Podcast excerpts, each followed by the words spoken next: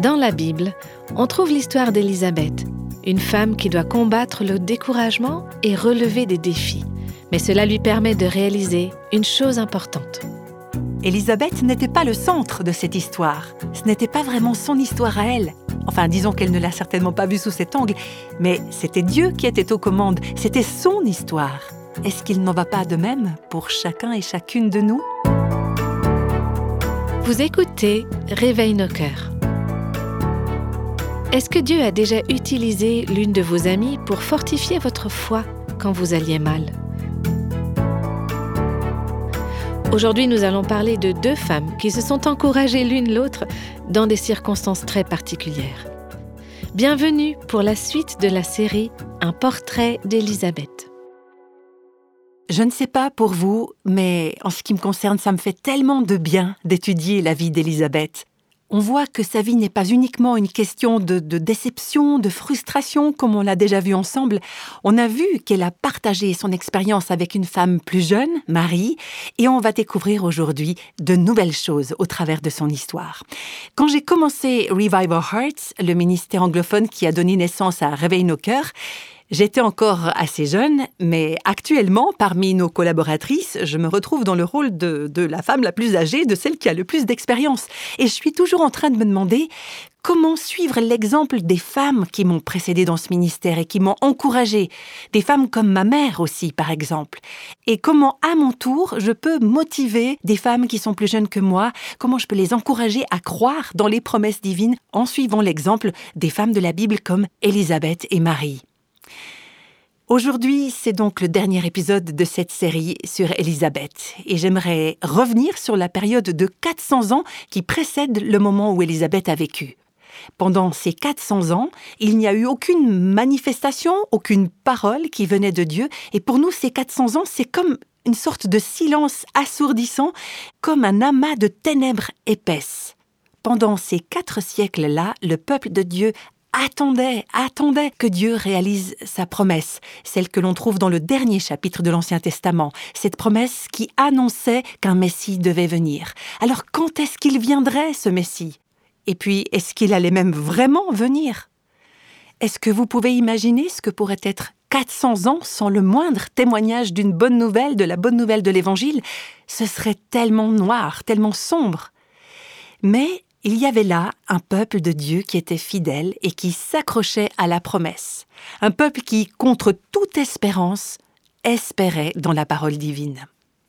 Et nous, aujourd'hui, on se plonge dans le premier chapitre de l'évangile de Luc.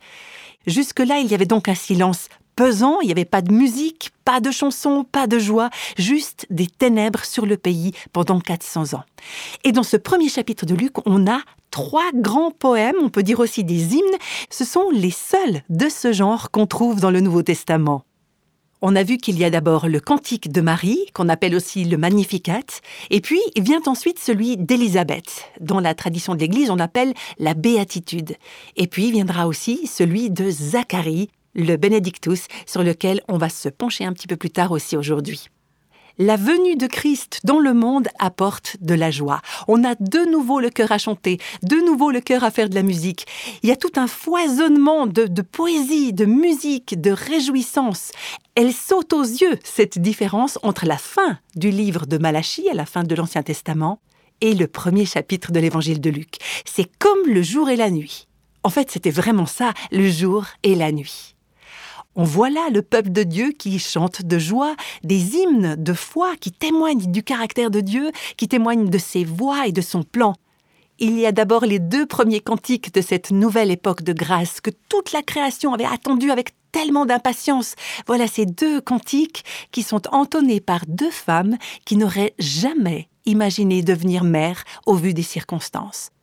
Il y a Marie, une adolescente qui n'était pas prête à devenir mère, elle n'était même pas encore mariée, et elle va devenir la mère du Fils de Dieu. Il n'était jamais rien arrivé de pareil, et ça n'arriverait plus jamais après. Quant à Élisabeth, je crois que maintenant vous avez compris que c'était une femme âgée, et en plus elle était stérile, elle avait dépassé l'âge d'avoir des enfants, elle ne pensait même pas pouvoir être encore mère un jour. Voilà donc deux femmes qui attendent un enfant alors qu'elle ne s'y attendait pas du tout. Et ce sont ces deux femmes qui ont chanté ces deux cantiques, ces deux poèmes de la nouvelle ère de grâce. J'avais envie de vous expliquer moi-même, mais finalement je crois que mon commentateur préféré va l'exprimer beaucoup mieux que moi. Il s'appelle J. Campbell Morgan et il a vécu au XIXe siècle. Et il a écrit tout un passage où il se penche sur les cantiques de Marie et d'Élisabeth et il les compare dans une perspective de transition de l'ancienne vers la nouvelle alliance, un moment charnière pour l'humanité. Et voilà ce qu'il écrit. Élisabeth, une fille de l'ancienne alliance, souvenez-vous qu'elle était âgée, qu'elle vient d'une famille de prêtres, est la première à chanter la nouvelle alliance. Elle est la première à chanter l'évangile, la première à célébrer l'ère nouvelle qui s'annonce. C'est le dernier poème de l'ancienne alliance qui chante l'aube de la nouvelle par la voix de la fille d'un prêtre. Élisabeth chante la venue de celui que tous avaient attendu et après lequel ils s'étaient tous lamentés et avaient tous soupiré, celui qui allait accomplir les prophéties du passé et par qui Dieu allait racheter l'humanité tout entière pour mener son plan à bien. C'est une phrase un petit peu longue, mais en résumé, Élisabeth, cette femme issue d'une longue lignée de prêtres, chante le premier hymne de l'Évangile annonçant le Christ qui va venir accomplir tout ce que Dieu a promis dans l'Ancienne Alliance, celui qui va accomplir le plan divin pour racheter l'humanité. Et le commentateur continue ainsi, Élisabeth chante le tout premier hymne de cette nouvelle ère. Et en même temps, Marie conclut l'ancienne par son Magnificat je dirais que le cantique de Marie est comme le chant du cygne de l'ancienne dispensation. Et celui d'Élisabeth est comme une célébration de la naissance de la nouvelle. Bien évidemment, Élisabeth et Marie ne pouvaient pas le savoir à cette époque, mais pour nous qui lisons aujourd'hui ces psaumes, ces cantiques du premier chapitre de Luc, c'est ce qu'on peut voir. La louange d'Élisabeth, sa joie, son chant sont contagieux. Et c'est ça qui encourage Marie à devenir une femme de prière et une femme de foi.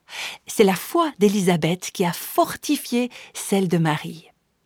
En continuant la lecture du premier chapitre de Luc, on arrive maintenant au verset 46, où Marie chante son Magnificat. On va lire les versets 46 à 50. Marie dit Mon âme célèbre la grandeur du Seigneur, et mon esprit se réjouit en Dieu, mon Sauveur, parce qu'il a porté le regard sur son humble servante. En effet, voici désormais toutes les générations me diront heureuse, parce que le Tout-Puissant a fait de grandes choses pour moi. Son nom est saint et sa bonté s'étend de génération en génération sur ceux qui le craignent. Alors je ne vais pas lire tout le Magnificat, car c'est le personnage d'Élisabeth qui nous intéresse aujourd'hui, mais rappelons-nous que Marie a été inspirée pour chanter cet hymne de louange après avoir entendu en direct le cantique d'Élisabeth dont on a parlé. On va continuer avec le verset 56. Marie demeura avec Élisabeth environ trois mois, puis elle retourna chez elle. Alors pendant ces trois mois, de quoi pensez-vous qu'elles ont parlé, ces deux femmes? Il ne faut pas oublier qu'il y avait quand même une grande différence d'âge entre les deux. On pourrait douter qu'elles aient vraiment eu des choses en commun, n'est-ce pas? En tant que femme d'âge mûr, est-ce que ça vous est jamais arrivé de vous trouver dans une situation où il vous semble que vous n'avez pas grand-chose à dire à des adolescentes? Ou alors si vous êtes adolescente et que vous voyez quelqu'un de mon âge, vous vous dites ⁇ Oh, elle est vieille De quoi est-ce que je vais bien pouvoir discuter avec elle ?⁇ Marie et Élisabeth sont restées ensemble pendant trois mois. Et rappelez-vous aussi que Zacharie, le mari d'Élisabeth, était muet, peut-être même qu'il ne pouvait pas entendre, donc c'était pas tout à fait idéal pour une conversation. Alors, de quoi elles ont parlé, Élisabeth et Marie? Elles sont en train de vivre un moment important. Dieu est en train d'écrire l'histoire de leur vie les fils qu'elle vont tous les deux être rejetés et mis à mort. Le fils d'Élisabeth sera décapité par Hérode et le fils de Marie sera crucifié par une foule en colère. Ces deux femmes vont aller au-devant d'un avenir difficile. Qu'est-ce qu'elles font pendant ces trois mois? Moi je crois qu'elles s'encouragent, qu'elles se fortifient et qu'elles se réconfortent mutuellement. C'est une belle illustration de la communion entre les croyants ceux qui ont une véritable relation avec Dieu et qui avancent dans le même esprit. C'est une belle façon de montrer comment on peut s'encourager et se motiver les uns les autres dans l'œuvre que Dieu accomplit dans notre cœur. Ça, c'est le genre de conversation et de relation qui fortifie notre foi. Si vous fréquentez des gens dont le cœur est rafraîchi par Dieu, eh bien c'est votre propre cœur qui est touché, peu importe la situation dans laquelle vous vous trouvez. Il y a des gens qui ont vraiment le don d'encouragement. Tout ce que font ces personnes, comme par exemple des messages, des emails, des appels, sont source d'encouragement, vous ne trouvez pas Des personnes qui nous encouragent à faire davantage confiance à Dieu. Alors je sais qu'on parle ici de relations d'amitié entre femmes, mais mon mari, mon précieux mari, fait partie de ces personnes qui encouragent. Même quand il y a des choses difficiles ou des choses qui ne se passent pas comme prévu ou qui débouchent sur l'inconnu, il arrive tellement bien à me fortifier dans le Seigneur. Et c'est vrai que l'encouragement peut être vécu dans un mariage, mais aussi avec nos enfants, nos petits-enfants, avec des gens dans un groupe de prière ou de partage, avec la femme d'un responsable spirituel, avec votre maman, vos sœurs, vos filles, vos nièces. Et c'est tellement important de s'encourager les unes les autres dans l'amour et dans des actions bonnes.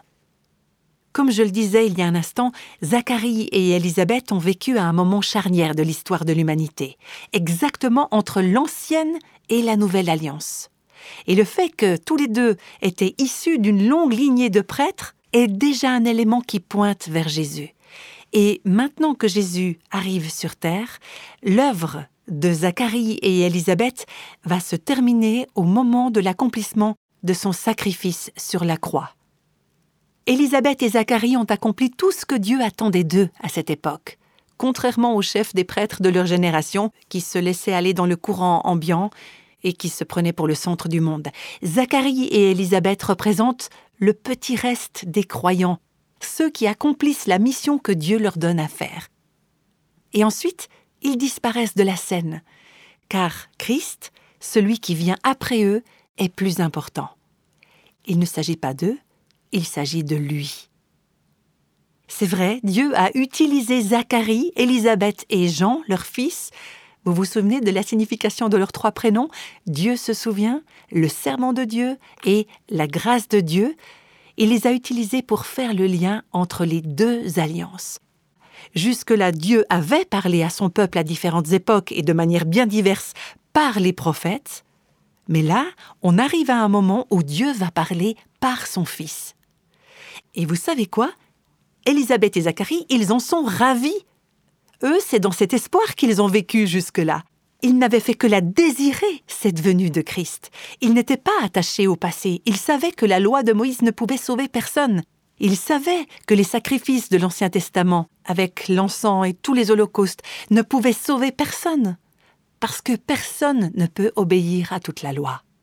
Le sang des moutons et des chèvres qui coulaient sur l'autel du temple ne pouvait sauver personne le peuple avait mis sa foi dans les promesses de Dieu, des promesses qui annonçaient la venue de cet agneau qui donnerait sa vie en rançon pour le péché. Et dans l'ancienne alliance, quand on sacrifiait un animal, on posait sa main sur lui et on disait Cet animal meurt à ma place. Et pourtant, c'était pas l'animal qui les sauvait, c'était pas le sang de l'animal, mais c'était une préfiguration du sang de Jésus qui serait versé à la croix. Donc c'est avec enthousiasme qu'Élisabeth et Zacharie ont fait leur, cette nouvelle œuvre que Dieu accomplissait en apportant le salut au monde. Je continue avec les versets 57 et 58 du premier chapitre de Luc. Le moment où Élisabeth devait accoucher arriva et elle mit au monde un fils. Ses voisins et ses parents apprirent que le Seigneur avait fait preuve d'une grande bonté envers elle et ils se réjouirent avec elle. Je ne sais pas si vous vous souvenez, hein, quand on reprend le verset 25, quand Élisabeth dit qu'elle va avoir un fils, elle dit C'est la grâce que le Seigneur m'a faite quand il a jeté les yeux sur moi pour ôter mon opprobre parmi les hommes. Elle avait été affectée par les moqueries, par les remarques et l'humiliation dont elle avait été l'objet durant toutes ces années de stérilité. Les gens qui la connaissaient en avaient déduit que sa stérilité était la preuve de la réprobation divine et il le lui avait certainement fait savoir. Mais après la naissance de Jean-Baptiste, quand ils ont vu la miséricorde et la grâce divine manifestées dans la vie d'Élisabeth, alors là, il n'y a plus de reproche. Au lieu de cela, qu'est-ce qu'ils font? Eh bien, ils se réjouissent avec elle. Au verset 59, on peut lire Le huitième jour, ils vinrent pour circoncire l'enfant. Selon la loi de Dieu, les petits garçons devaient être circoncis le huitième jour, et c'est aussi à ce moment qu'on leur donnait leur nom. Et dans ce passage, on peut voir que le peuple obéit toujours à la parole de Dieu, même après ces 400 ans de silence. Il s'accroche toujours à sa parole et à sa vérité. Dans la suite du verset 59, il est question du nom de l'enfant. Il l'appelait Zacharie, du nom de son père. En tout cas, c'est ce que croyait la foule. Hein. Mais sa mère prit la parole. Pourquoi c'est Élisabeth qui prend la parole? Eh bien, tout simplement parce que Zacharie ne peut toujours pas parler, n'est-ce pas? Sa mère répondit Je pense que Zacharie est un prénom parfait. Non, non, c'est pas ce qu'elle a dit. Elle dit Non, il sera appelé Jean. Élisabeth honore la parole que l'Éternel a donnée à son mari. Mais les gens qui sont là ne sont pas d'accord. Ils disent Il n'y a dans ta parenté personne qui porte ce nom et ils firent des signes à son père pour savoir comment il voulait qu'on l'appelle. Zacharie demanda une tablette et il écrivit Son nom est Jean. Et tous furent dans l'étonnement. Autrement dit, ils n'en reviennent pas. Vous savez, on a eu la présentation d'un bébé dans notre église dimanche dernier. En général, quand les parents amènent leur enfant pour la bénédiction, on leur demande souvent pourquoi est-ce que vous lui avez donné ce nom? Et bien souvent, les parents donnent des explications passionnantes sur l'origine du prénom. Euh, parfois, c'est en grec ou en hébreu, où il y a une signification spéciale. Mais dimanche dernier, les deux parents ont juste dit, parce que l'enfant s'appelait Nathalie, ben, qu'il n'y avait aucune raison spéciale. C'était juste parce qu'ils aimaient bien ce prénom. Mais dans l'histoire de Zacharie et Élisabeth, dans le cas de Jean, le nom avait été clairement annoncé. Dieu avait dit, il s'appellera Jean. Alors on voit ici qu'Élisabeth courtoise avec les gens, mais elle reste ferme. Elle se base sur la volonté que Dieu a révélée et non pas sur l'approbation des autres pour le choix du prénom de son fils. Vous savez ce que c'est hein, quand quelqu'un annonce le nom de son enfant et que tout le monde se retourne en disant Pardon? Vous l'avez appelé comment? C'est probablement ce qui s'est passé pour Élisabeth, mais elle faisait confiance à la parole divine.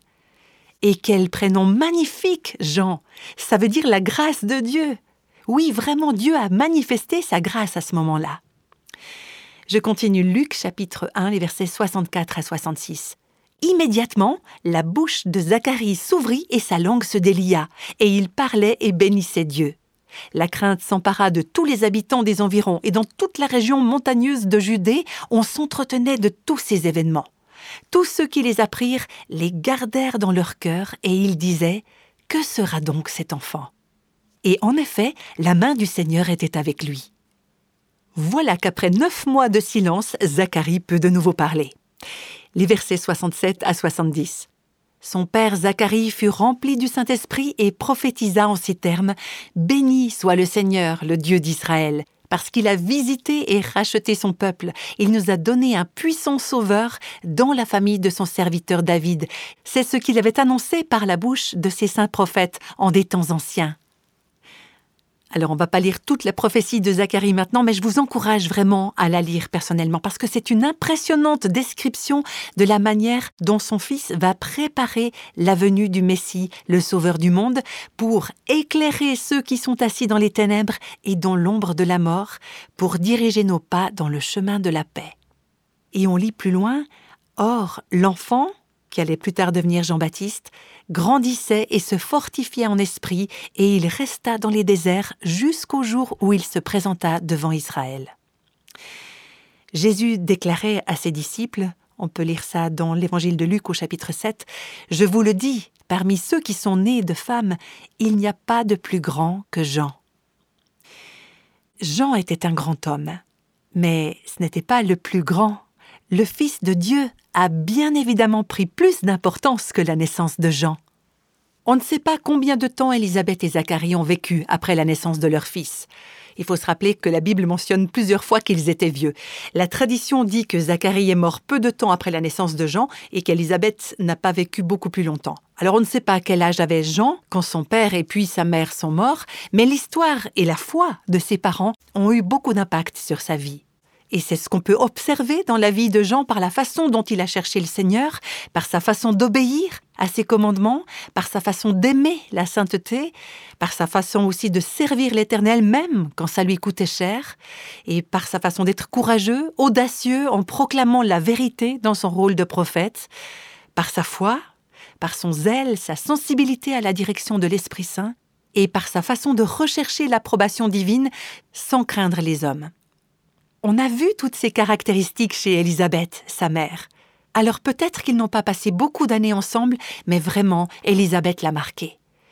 Jusque-là, Élisabeth avait des années et même des décennies de fidélité et d'obéissance derrière elle. Pourtant, rien de remarquable ni de spectaculaire n'était arrivé dans sa vie jusque-là. Quand elle arrive sur le devant de la scène, c'est-à-dire quand elle est mentionnée dans la Bible, elle est déjà âgée.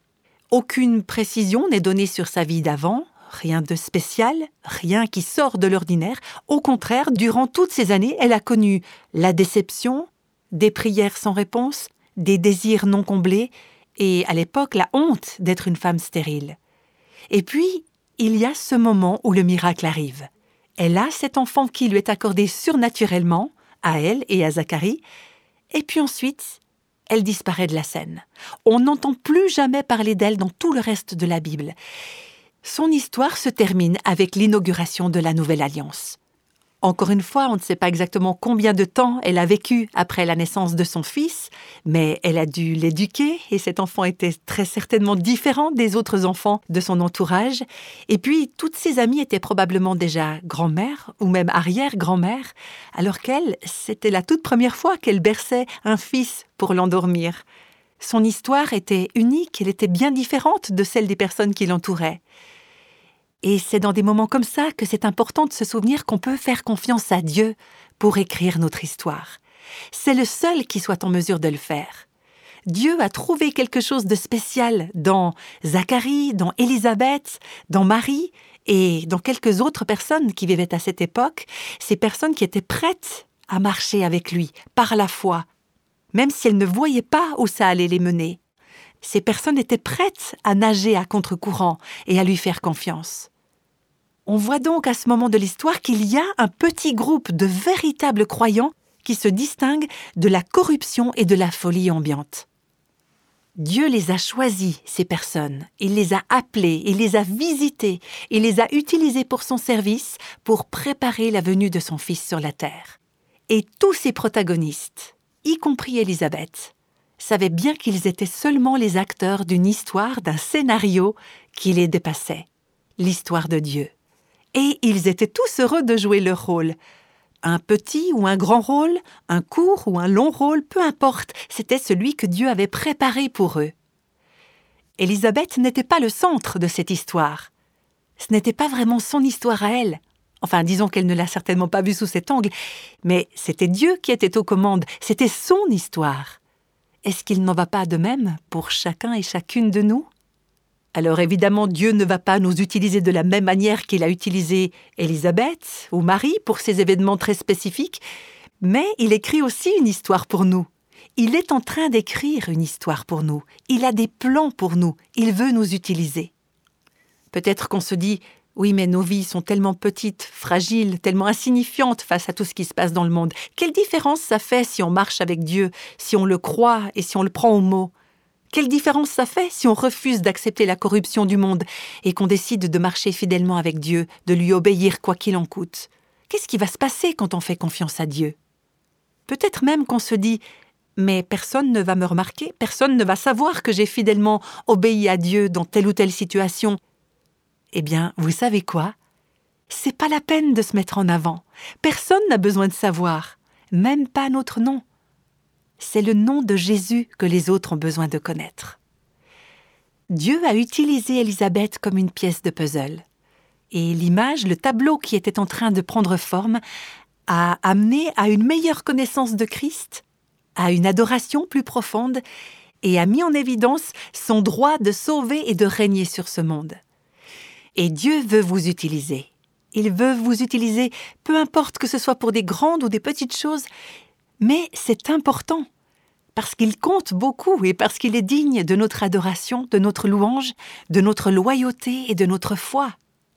Même si personne ne nous remarque ou nous félicite, nous lui offrons notre louange, nous chantons les cantiques de l'Évangile, on chante le chant de celles et ceux que Dieu a rachetés, on chante avec joie l'œuvre que Christ a accomplie à la croix, parce qu'on a confiance en lui et en ses promesses, alors que nous suivons ses traces, et que nous disons Dieu ne nous a pas oubliés, il tient parole, l'Éternel nous a fait grâce. quand on chante, en fait, on rejoint Élisabeth, Marie, Zacharie et les autres qui chantent des louanges à Dieu au début de l'évangile de Luc.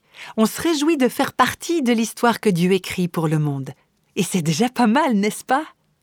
Qu'est-ce qu'on peut attendre de plus? J'aimerais prier maintenant avec vous pour terminer. Merci Seigneur parce que tu suscites des changements en nous, comme des saisons différentes pour notre vie. Merci pour les moments de déception, pour les moments de perte, pour les temps de stérilité, pour ces moments où on ne comprend rien, où on se sent seul ou critiqué. Merci également de nous rappeler que tu tiens toujours tes promesses et que tu fais grâce. Et alors que nous repensons à la venue de Christ sur terre, à son sacrifice sur la croix, nous célébrons ta venue ici-bas.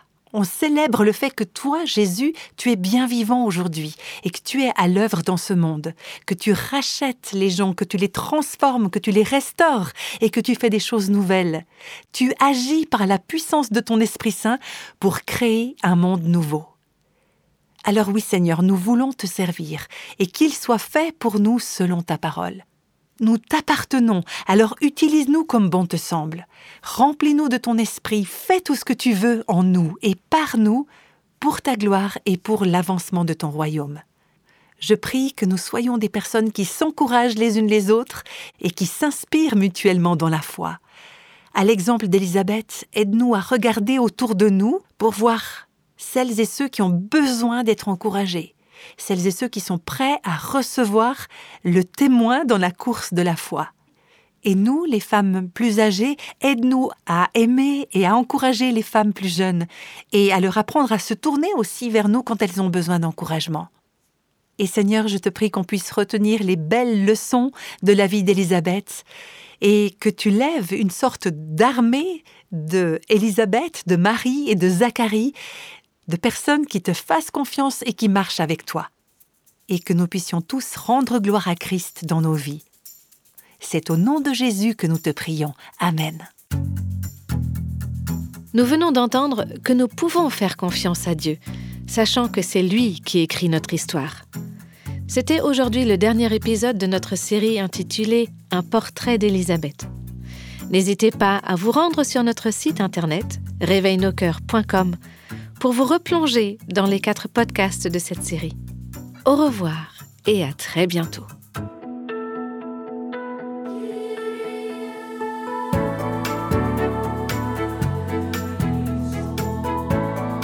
Tous les extraits de la Bible sont tirés de la version second 21. Réveille nos cœurs est le ministère francophone de Revive Our Hearts, initiative de Life Action Ministries avec Nancy DeMoss Volgemuth avec les voix de Christine Raymond et Jeannette Kosman.